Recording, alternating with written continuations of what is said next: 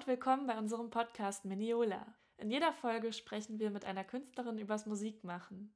Wir sind Caroline Weber und Elisa Metz von Electronic Music Home. Das Projekt wird gefördert vom Landesmusikrat NRW. Zu Gast ist heute Nathalie Brum. Sie ist Architektin und Klangkünstlerin und spricht mit uns über Klang und Raum. Nathalie studiert im Masterstudiengang Klang und Realität am Institut für Musik und Medien der Robert Schumann Hochschule Düsseldorf. Zusammen mit ihrem Mann Slava Brum hat sie ein Atelier für Architektur und Klangkunst namens Atelier Brum. Außerdem ist sie Autorin und Herausgeberin von Grapefruits, einem Fernsehen über Komponistinnen und Klangkünstlerinnen. Liebe Nathalie, schön, dass ich dich jetzt am Telefon habe. Hallo, ja, lieben Dank. Es ist natürlich ein bisschen schade, dass wir uns nicht live treffen können, so wie es ursprünglich geplant war, aber das ist ja offensichtlich einfach der Situation gerade geschuldet und deswegen freue ich mich, dass wir das hier telefonisch meistern. Du bist Architektin ja. und aber auch Klangkünstlerin. Wie kamst du jeweils zu der Architektur und zur Klangkunst und wo liegt da genau für dich die Schnittstelle?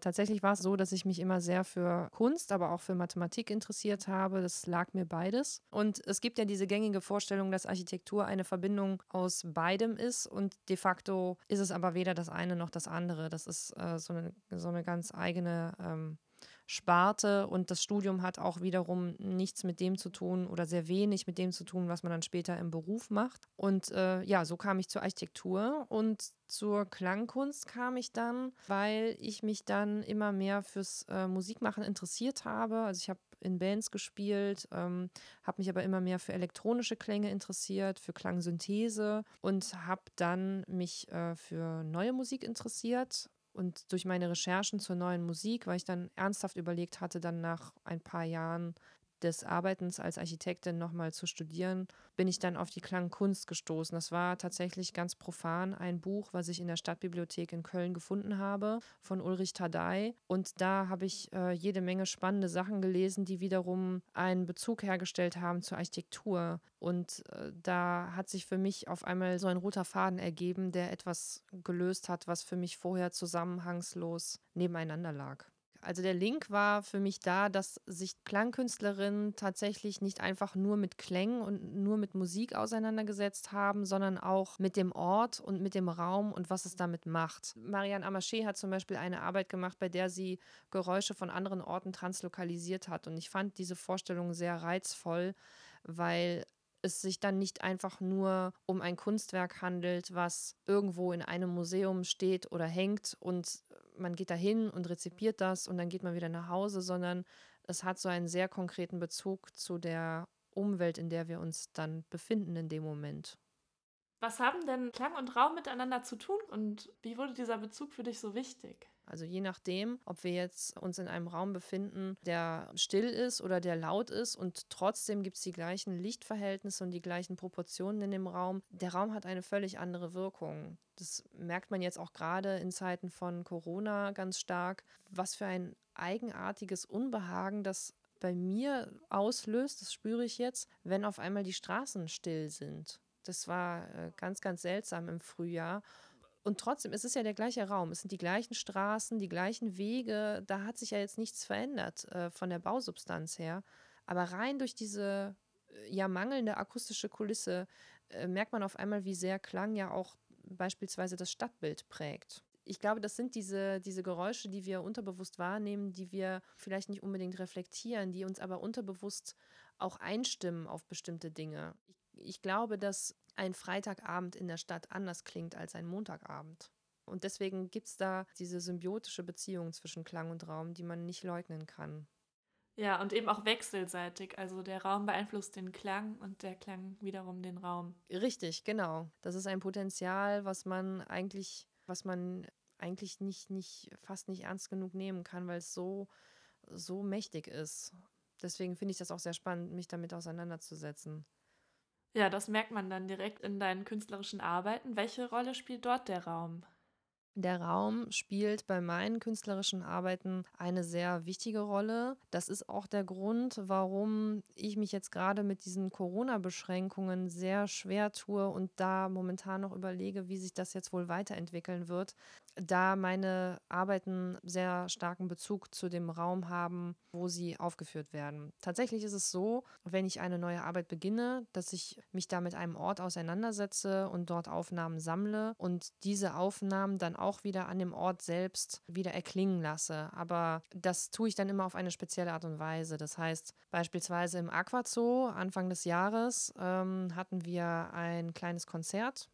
In Düsseldorf war das. Genau, das war der Aquazoo in Düsseldorf. Das ist, ähm, vielleicht kennen das ja einige, die jetzt äh, zuhören. Das ist ja wie so eine Art Zoo mit ganz vielen Aquarien. Da gibt es ein zentrales Aquarium in der Mitte und kleinere Becken drumherum, wie so eine Art Blüte. Und dieser Grundriss spiegelt sich im Untergeschoss genauso wieder, nur dass im Untergeschoss jetzt nicht dieses riesige Becken in der Mitte ist, sondern eine riesige Technikzentrale, die genau die gleichen Abmessungen hat wie das äh, Becken da drüber. Und da laufen sämtliche Filter und Pumpanlagen zusammen, um das Wasser für den gesamten Aquazoo zu filtern und zu reinigen. Und das war für mich wie ein einziger, riesiger, begehbarer Klang-Synthesizer, wo man dann reingegangen ist. Es gab unfassbar starke Geräusche, Drone-Sounds, die sehr viele unterschiedliche Obertöne hatten und die sich dann auch verändert haben, wenn man durch den Raum gegangen ist. Und das war für mich eine ganz, ganz tolle Erfahrung. Und das habe ich dann aufgenommen und dann diese Sounds dann wiederum in den Zuschauerraum zurücktransportiert. Und das ist sozusagen das, was mich reizt, die Räume zu untersuchen, die Besucherinnen und Besucher jetzt nicht unmittelbar wahrnehmen.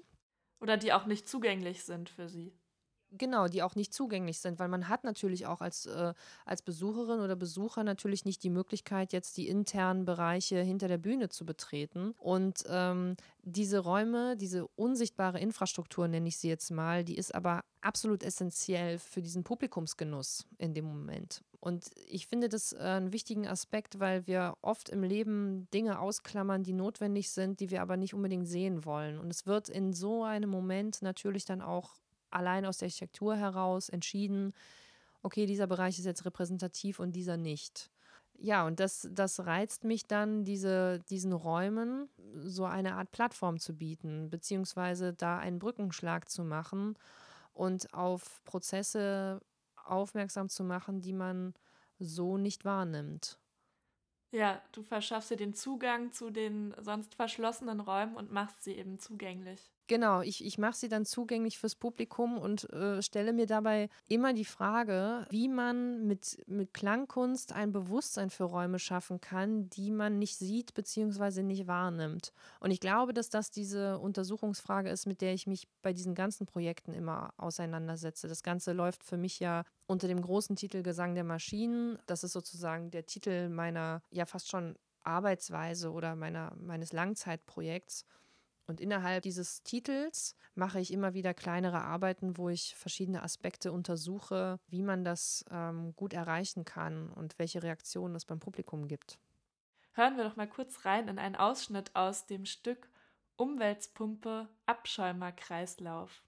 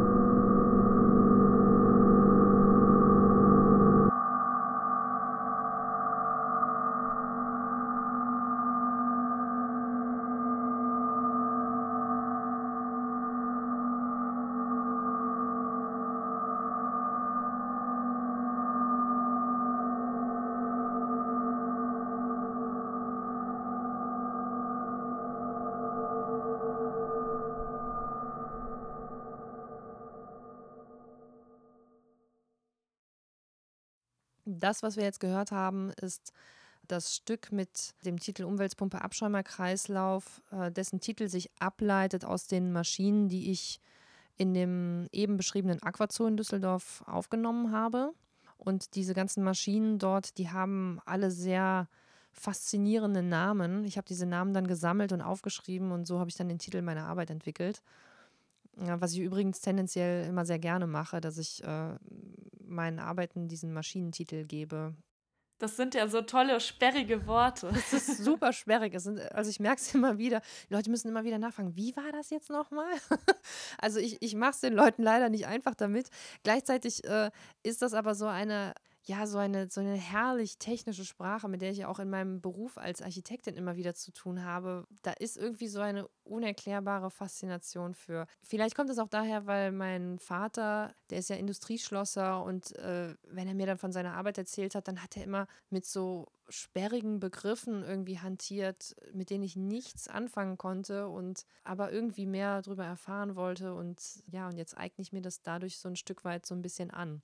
Und tatsächlich ist das, was wir jetzt eben gehört haben, ein Ausschnitt aus einer Aufnahme, die äh, 20 Minuten geht. Und diese Aufnahme von 20 Minuten, die habe ich dann ungeschnitten bearbeitet mit einem Equalizer, wo ich dann mit Hilfe von einem Bandpassfilter einzelne Frequenzen sehr betont habe und ich habe dann insgesamt vier Frequenzen ausfindig gemacht, die besonders prägnant waren auf dieser Aufnahme in unterschiedlichen Tonhöhen. Und diese vier ähm, Spuren, die dann sozusagen dadurch entstanden sind, die habe ich dann unterschiedlich laut und leise geschaltet, sodass es so einen fließenden Übergang gibt zwischen diesen einzelnen Frequenzen.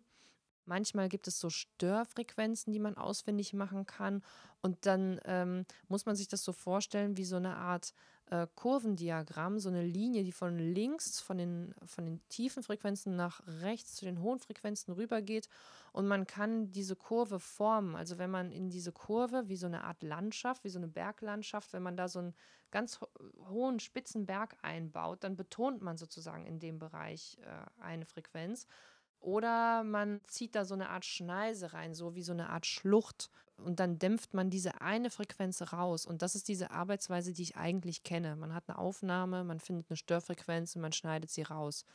Und ich habe es eigentlich genau umgekehrt gemacht. Also ich habe genau diese Störfrequenzen, vermeintlichen Störfrequenzen genommen und habe die extrem betont und alles andere rausgeschnitten. Und so habe ich dann diese, diese Arbeit erstellt. Mit welcher DAW arbeitest du und was benutzt du für Aufnahmegeräte?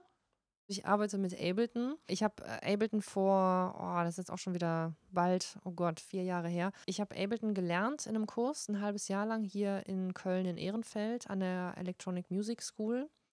Und ähm, das war ein Produzentinnenkurs, äh, wo ich dann gelernt habe, mit dem Programm umzugehen. Tatsächlich war der Kurs aber fokussiert auf Klangsynthese und richtete sich verstärkt an Musikproduzentinnen und DJs. Und ich habe dann danach das Wissen, was ich hatte, wie man aufgenommene Klänge damit verarbeiten kann, dann vertieft. Und ähm, im Grunde genommen ist der Equalizer das Hauptinstrument, mit dem ich arbeite bei Ableton. Und äh, ab und zu arbeite ich noch mit Granularsynthese. Das ist ähm, ein Tool, mit dem man eine Tonaufnahme dann in so ganz viele kleine Partikel zerschnipseln kann und äh, wunderbar intuitiv damit arbeiten kann. Aber es gab so einen Moment in meiner Arbeit, wo ich dachte, je mehr Effekte ich da jetzt einbaue in meine Klangarbeiten, desto eher entferne ich mich eigentlich äh, von dem Ausgangsmaterial, was ich habe.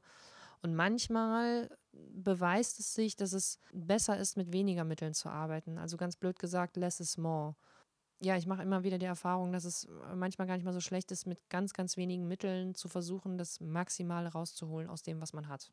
Ich habe jetzt einen kleinen äh, Zoom H5, mit dem ich aufzeichne. Aber es ist tatsächlich so, ich arbeite da äh, mit relativ wenigen Mitteln und ich bin dann immer ganz platt, was die Kollegen und Kolleginnen da teilweise auffahren. Also ich erinnere mich an einen Moment, äh, wo ich für meine Arbeit, die ich jetzt vor zwei Tagen aufgeführt habe im Kunstpalast im Rahmen des Sparda Palastrauschens. Da bin ich mit einem Kommilitonen vom IMM in den Keller vom Kunstpalast und habe da im, im Lastenaufzug Aufnahmen gesammelt Und während ich da mein kleines Zoom hatte, hatte er da so eine fünfkanalige, ja, das war ja dann schon nicht mehr Stereo, das war ja dann eine Raumaufnahme, die er dann da gemacht hat, mit einem riesigen Gestell und mehreren Mikrofonen und dann so ein tragbares Field Recording Gerät mit ganz vielen Kanaleingängen und Ausgängen und uff, also ich, ich, ich war total platt und es gibt dann immer diese Momente, wo ich mich dann frage, okay, sollte ich mich jetzt vielleicht mehr in die Technik einfuchsen und mich mehr damit auseinandersetzen? Ist mein Setting vielleicht viel zu minimalistisch? Oder reicht es vielleicht schon?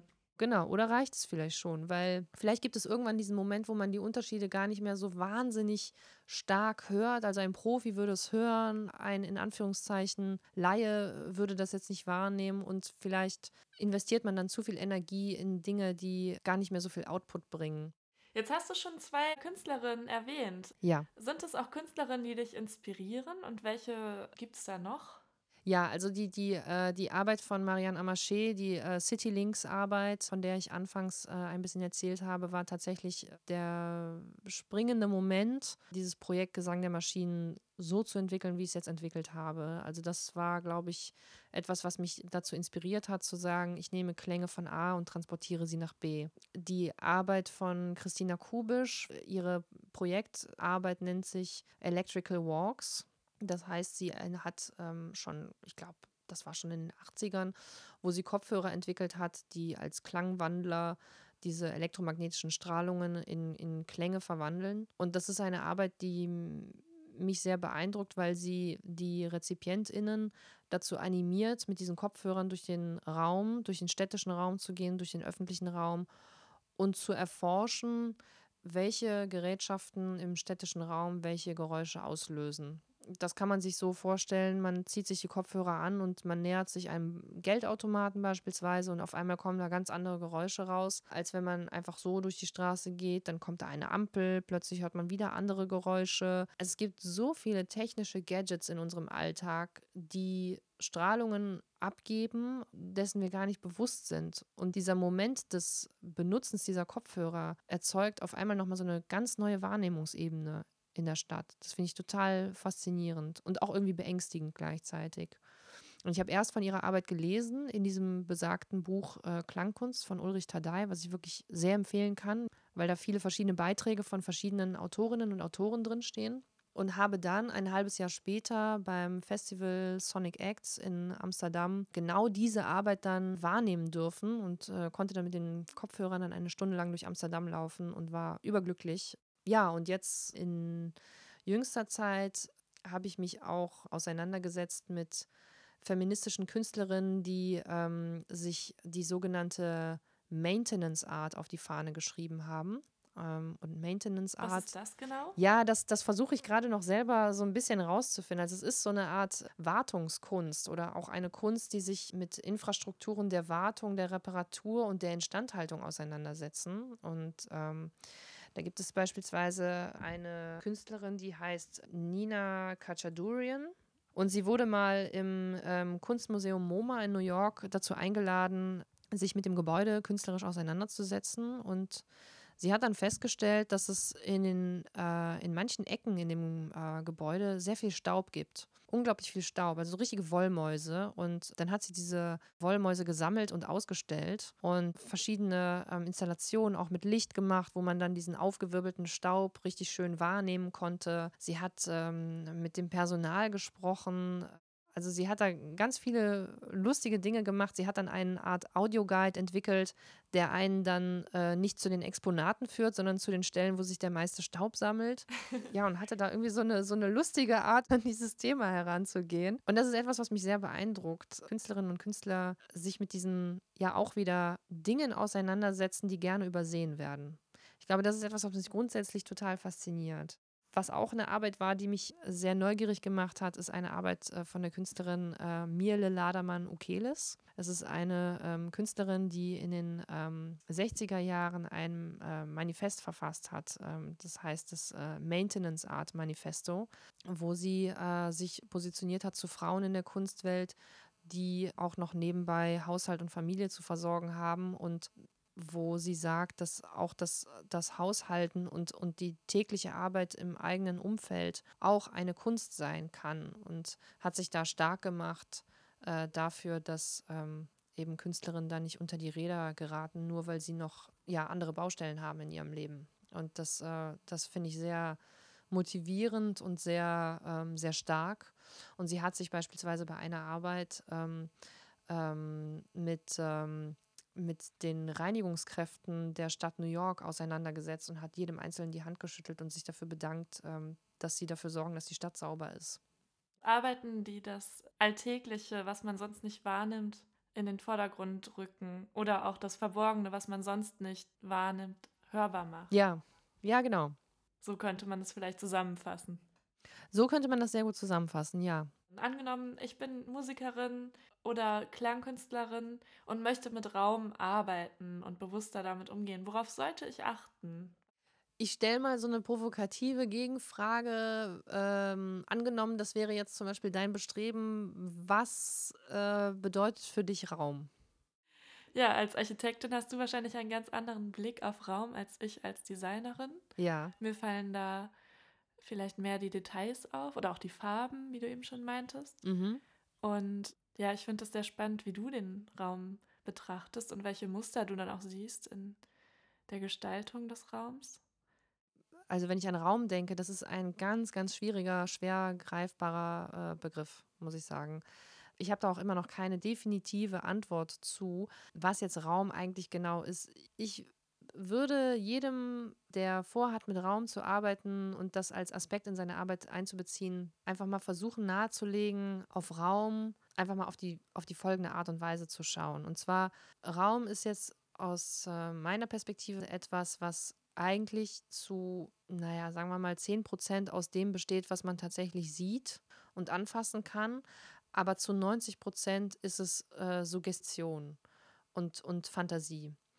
Ich nähere mich jetzt einem Gebäude und ähm, sehe einen Eingang und in dem Eingang sehe ich so ein bisschen, was da drin passiert. Es ist hell, es sind äh, viele Menschen oder sowas in der Art. Dann fängt meine Fantasie sofort an loszurollen. Da geht direkt so ein, ähm, so ein unbewusstes Kopfkino los. Wenn ich jetzt auch noch höre, dass da drin Musik äh, stattfindet, wenn ich bestimmte Gerüche wahrnehme, Popcorn zum Beispiel, äh, wenn ich vor einem Kino stehe und da kommen schon die Gerüche, das alles stimmt mich ja schon auf das ein, was mich da erwartet, obwohl ich es noch gar nicht sehe. Und es ist so ein bisschen, als würde das, was man sieht und wahrnimmt mit allen Sinnen, äh, einen auf etwas äh, einstimmen, wie so eine Art Flirt eigentlich. Also es wird einem schon, schon so, so eine gewisse, ja, es könnte dich an das und das erwarten, wenn du hier reingehst. So. Äh, und, und, das, ähm, und das ist ein Mittel, was man sehr stark nutzen kann, wenn man suggeriert über Dinge. Das Spiel mit Erwartungen. Das Spiel mit Erwartungen, genau. Das Spiel mit Erwartungen über verschiedene Reizeindrücke, über Lichtverhältnisse, Temperatur, Geräusche, Gerüche, Proportionen. Wir erwarten etwas völlig anderes, wenn wir, ähm, wenn wir hohe Räume sehen und, und einen halligen Klang hören, dann erwarten wir eine völlig andere Stimmung und ein ganz anderes Setting, als wenn wir in einen höhlenartigen Raum reingehen, mit einem kleinen Eingang, mit niedrigen Decken, mit mit wenig Licht, ähm, dann erwarten wir eher was Schummriges und sowas. Und ich frage nochmal anders, du begleitest mhm. ja auch oft andere KlangkünstlerInnen in Räume, um sie da auch zu beraten, mhm. wie sie mit Raum umgehen. Was, was sind da deine Tricks als Architektin? Wenn man jetzt weiß, als Künstlerin oder Künstler, ich werde jetzt an dem und dem Ort eine wie auch immer geartete Installation oder Performance stattfinden lassen, dann würde ich als Tipp immer geben, ein Foto davon zu machen und das in Form einer Collage oder Skizze schon mal aufzuzeichnen, weil ich es auch selber bei meinen Arbeiten mache.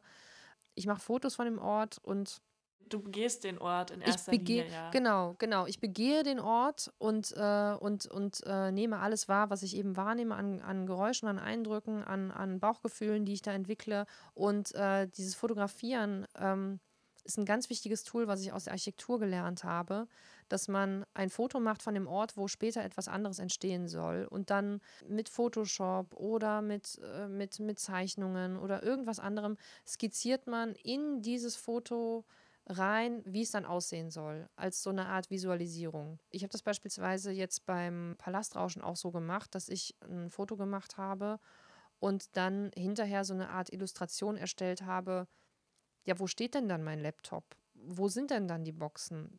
In welchem Verhältnis steht das zueinander? Wie soll das dann aussehen? Steht das dann in der Ecke oder steht das in der Mitte? Man zwingt sich selbst äh, dadurch dazu, ganz konkrete Antworten auf Dinge zu finden, die man sich vielleicht vorher noch gar nicht gestellt hat. Einfach weil man jetzt wirklich das Ganze sehr, sehr konkret werden lassen muss. Um es sich besser vorstellen zu können und es dann wirklich ja. aufzuzeichnen. Da ist noch genau. ein großer Schritt dazwischen. Ja. ja, genau, genau, genau. Ich nehme jetzt mal als Beispiel die Arbeit von Vincent Stange, das äh, Schnittmodell für eine ähm, für die Kirche St. Antonius in Düsseldorf-Oberkassel. Da war es tatsächlich so, dass äh, Vincent ursprünglich auf mich zukam und sagte, er würde gerne den Kirchenraum verklanglichen. Er weiß noch nicht ganz genau, wie er es machen möchte. Ähm, das äh, Klangmedium soll auf jeden Fall die Orgel sein, die ja ein sehr raumbezogenes Instrument ist. Ähm, und er würde gerne die Kirche vermessen und er bräuchte da meine Unterstützung. Und das habe ich dann auch gemacht. Ich habe dann ein Lasermessgerät genommen und habe dann die Höhen und äh, Breiten dergleichen vermessen, denn alles, was uns die Kirche zur Verfügung stellen konnte, war ein Grundriss von dem Kirchenbau, aber wir hatten keinen Schnitt. Und man muss sich das so vorstellen, ein Schnitt ist sozusagen, wenn man jetzt eine Orange hat und man schneidet horizontal durch, dann sieht man sozusagen die einzelnen Kammern, wenn man von oben drauf guckt. Und wenn man, wenn man die Orange dann schneidet von oben nach unten, dann sieht man sozusagen links und rechts jeweils diese Kammer. Also man guckt von der Seite da rein. Oder ein Stück Torte. Ne? Man, man schneidet ein Stück Torte und man guckt dann von der Seite in die ganzen Schichten, die man dann sieht, rein. Und sowas macht man dann auch mit Gebäuden, dass man nicht nur den Grundriss zeigt, wo man von oben in das Gebäude reinguckt, sondern der Schnitt, wo man sozusagen reinschneidet und man guckt von der Seite rein, ist ein sehr wichtiges Medium, weil dann die Höhe eine wichtige Rolle spielt in den Plänen, die man ja in den Grundrissen so nicht ablesen kann. Und daraus entstand dann im Dialog äh, eine Entwicklung, dass wir gesagt haben, wie wäre es eigentlich, wenn man die unterschiedlichen Höhen an den unterschiedlichen Stellen im Gebäude gemeinsam mit den unterschiedlichen Breiten, eine Kirche ist ja auch an unterschiedlichen Stellen unterschiedlich breit, mhm. äh, wenn man diese Komponenten gemeinsam mit einem Längenmaß, was auch immer unterschiedlich ist, je nachdem, wie weit man sich vom Portal entfernt, ist man nah daran, ist man weit davon entfernt. Aus diesen drei Parametern könnte man doch eine Art Dreiklang entwickeln, der sich immer weiter verändert, je näher man sich dem Portal bewegt. Und dann hat sich in diesem Dialog da so eine Art, ja, so, so, so ein Konzept entwickelt, wie man das Gebäude der Kirche ganz konkret in Klänge umwandeln kann. Also eine Transformation im allerklassischsten Sinne. Und das war sehr spannend, weil ursprünglich wurde ich wirklich klassisch als Architektin gefragt, hey, kannst du ein Aufmaß machen? Äh, und am Ende war es dann aber so, dass, dass, dass, äh, dass das Konzept dann Hand in Hand ging. Und ähm, das war eine sehr spannende Erfahrung. Und ich merke dann auch immer, dass man ganz zu Beginn erstmal sich auf ein gemeinsames Vokabular einigen muss, weil ich es immer wieder feststelle, die Wörter, die ich benutze, die sind mir geläufig, weil ich die natürlich die ganze Zeit in meinem Beruf benutze, aber andere Leute benutzen die nicht. Und das hat ja jeder Beruf so für sich, dass, dass es da so eine Art Fachsprache gibt, äh, für die man irgendwann selber betriebsblind wird, weil, weil man da so selbstverständlich mit umgeht, was aber für Leute, die von außerhalb kommen, da gar nicht so selbstverständlich sind.